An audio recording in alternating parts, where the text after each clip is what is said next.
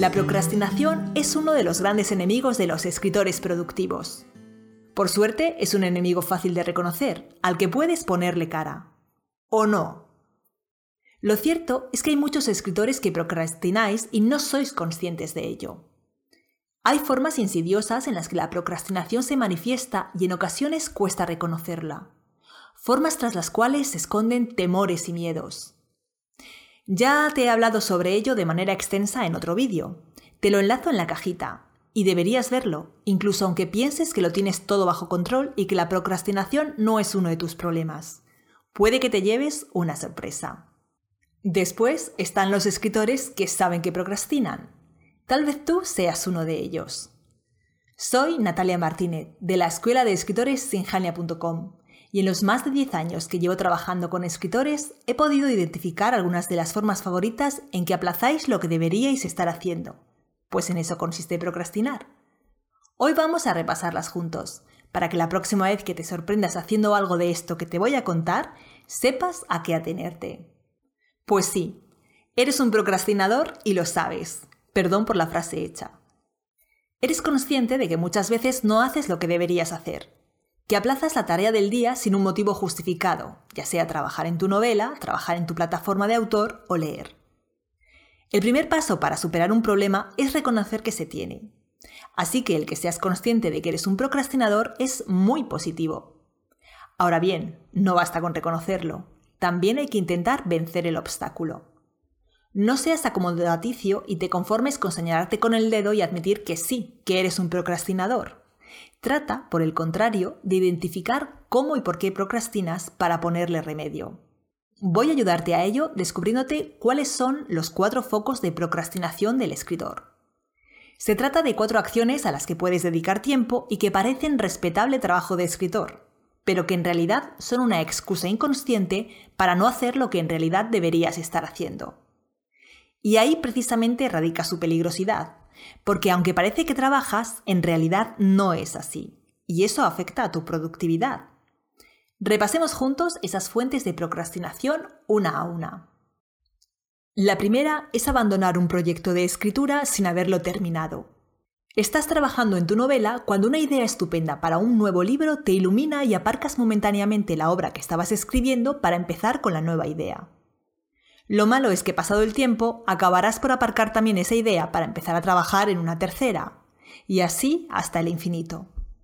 El resultado es que tienes una bonita colección de novelas y relatos inacabados.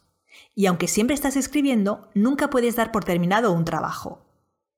Esta es una forma de procrastinar terriblemente habitual, aunque seguro que nunca has pensado en ella como tal. Como ya te dije en el otro vídeo sobre procrastinación, te lo voy a poner también al final de este para que lo localices, detrás de la procrastinación siempre se esconde algo. Uno no procrastina porque sí. Por eso hay que saber qué se esconde detrás para poder acabar con la manía de, posponer. Si tú eres de los que abandonas tus proyectos de escritura sin haberlos terminado, debes saber que esto puede suceder por tres causas. La primera, que no tengas los conocimientos necesarios para escribir una obra literaria. Así que llega un punto en el que sencillamente ya no sabes qué más hacer. En ese momento, empezar a trabajar en un nuevo proyecto parece una buena idea, pero en realidad no es más que una excusa para no reconocer tu falta de preparación. También puede ser que no hayas hecho el necesario trabajo previo que escribir exige, sobre todo cuando hablamos de escribir una novela. En este caso también llega un punto en el que no sabes por dónde continuar tu historia. Por lo general es una vez escrito el planteamiento, a que sí. Por tanto, aparcar esa obra y empezar a trabajar en el planteamiento de otra novela es la forma en que tu subconsciente te engaña. Parece que estás trabajando, nadie diría que procrastinas, pero en realidad es justo lo que estás haciendo.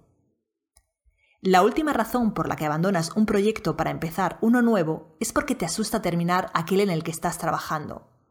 Lo que viene después te paraliza. Puede que te dé miedo el proceso de revisión, puede que temas afrontar la calidad de tu trabajo. Por cierto, no sabes lo mucho que suaviza la revisión haber hecho un buen trabajo previo. O puede que lo que te asuste sea enfrentarte a un posible rechazo editorial o a las mil tareas que caerán sobre tus hombros si te decides a preparar tu obra para la autopublicación. La formación autodidacta es otro enorme foco de procrastinación para los escritores. Soy una fervorosa defensora de la formación del escritor. ¿Cómo no, si mi profesión es formar a escritores? De hecho, también abogo por la formación autodidacta. Pero no vale utilizarla como excusa para no hacer lo que deberías hacer. Párate un momento a pensar el tiempo que pierdes leyendo blogs de escritura o viendo vídeos en YouTube en lugar de estar poniendo en práctica lo que esos vídeos o blogs te enseñan. Internet es un enorme ladrón de tiempo. Una página te lleva a otra a través de un inextricable laberinto de enlaces y cuando quieres darte cuenta has perdido una tarde entera. Lo sé, en realidad no es perdida, porque has sacado un montón de ideas y consejos que poner en práctica en tus textos. Pero resulta que luego nunca llegas a usar nada de lo que aprendes porque la tarde siguiente volverás a perderte en el laberinto de enlaces en lugar de estar escribiendo. Una forma de evitar procrastinar con la excusa de que te estás formando es la siguiente. Marca en tu agenda un tiempo limitado para dedicar a la lectura de blogs y otras fuentes de información. Dependiendo del tiempo del que dispongas en general para dedicar a la escritura, podrás emplear más o menos tiempo en la lectura de blogs. Es decir, si dispones de una hora para escribir, no pases media hora leyendo blogs. A continuación, selecciona las páginas o canales de tu interés en función del tiempo del que dispongas.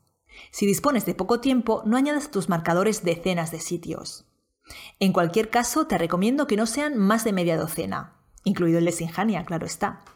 Léelos fielmente, pero procura dedicar el grueso de tu tiempo a poner en práctica lo que te enseñan y recomiendan. No olvides que de nada te sirve aprender cosas nuevas si luego nunca pones en práctica lo aprendido. Valora incluso si no sería más efectivo que inviertas tu tiempo en hacer un curso de escritura o leer un manual para adquirir un buen lote de conocimientos de una vez y poder luego pasar a la acción. La ventaja de hacer un curso es que tienes todos los conocimientos reunidos y organizados. No tienes que perder tiempo en localizarlos. Y además, el aprendizaje es más sistemático, lo que lo vuelve más fácil interiorizar y aplicar. Ya sabes que yo imparto un excelente curso de novela. Tienes más de 9 horas de contenido en vídeo con hojas de trabajo y si la deseas, mi asesoría durante todo un año. Te dejo el enlace al curso en la cajita de descripción. No te lo pierdas. La fase de documentación forma parte de todo buen proceso de escritura. No puedes saltártela. Sin embargo, muchas veces es un foco contumaz de procrastinación para el escritor.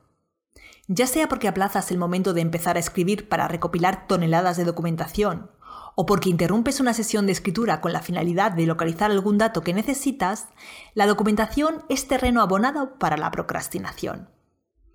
Engañarte a ti mismo diciéndote que te estás documentando para escribir una buena novela es una forma de procrastinar que en realidad oculta un miedo.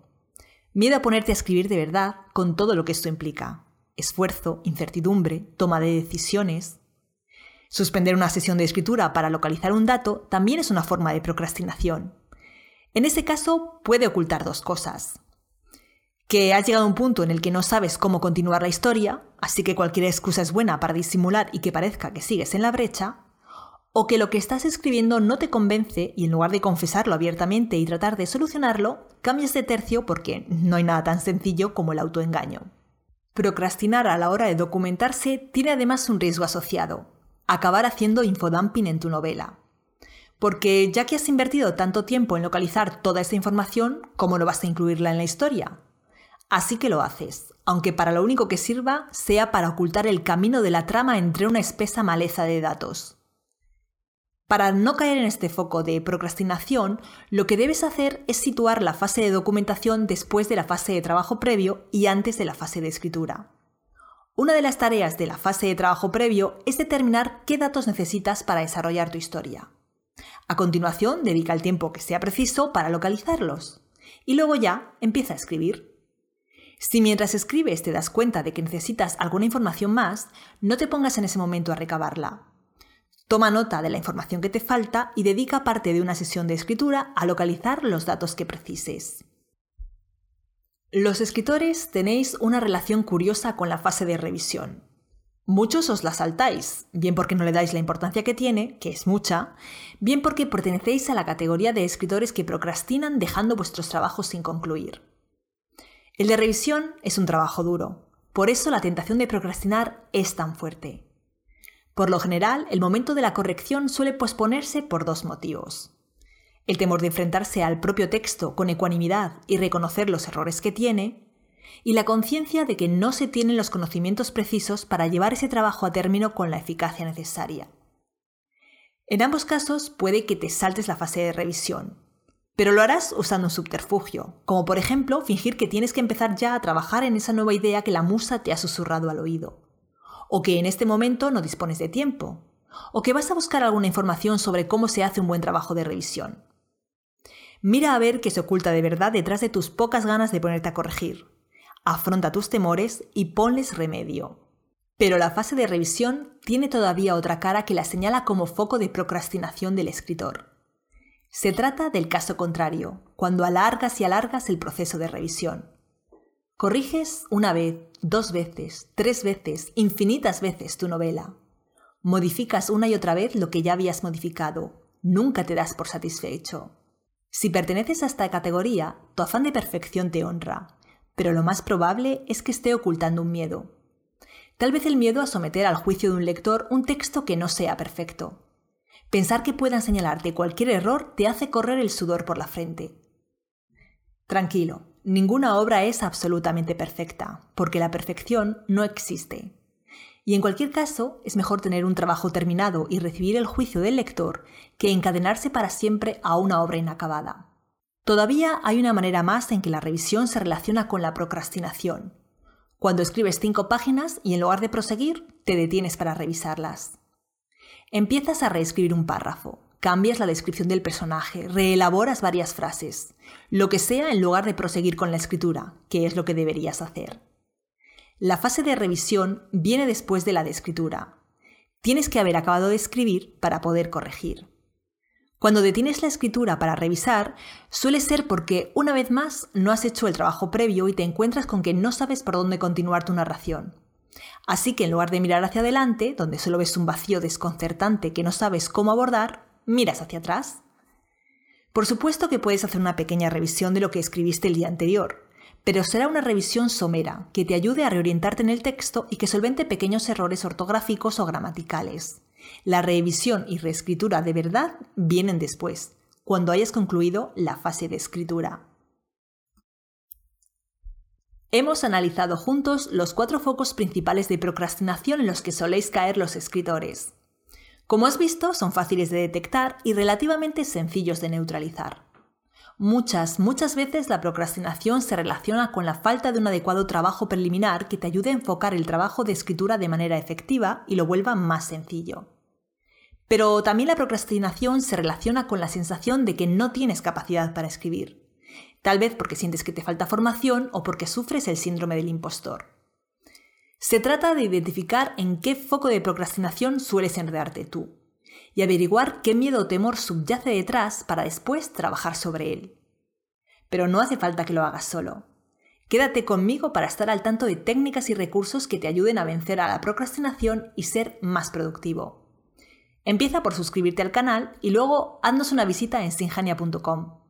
Allí puedes unirte a nuestra comunidad de escritores y si lo haces, todas las semanas te enviaremos nuestros nuevos artículos directamente a tu bandeja de entrada. Así no te pierdes nada. Ya sabes que si tienes dudas puedes dejarlas en los comentarios. Me encantará resolverlas si está en mi mano. También puedes indicarnos temas que te interese que tratemos, ya sea sobre escritura, productividad o marketing. Tus sugerencias son bienvenidas. De momento, en el próximo episodio vamos a hablar de world building. Vaya palabrita. Me refiero a la construcción de mundos. Uno de los aspectos más destacados de escribir fantasía o ciencia ficción tiene que ver con crear mundos imaginarios. Crear mundos imaginarios solventes, lógicos y maravillosos es importante, pero nada sencillo. Por eso en el próximo episodio te daré algunas ideas al respecto. Espero que no te lo pierdas. Hasta entonces, un abrazo.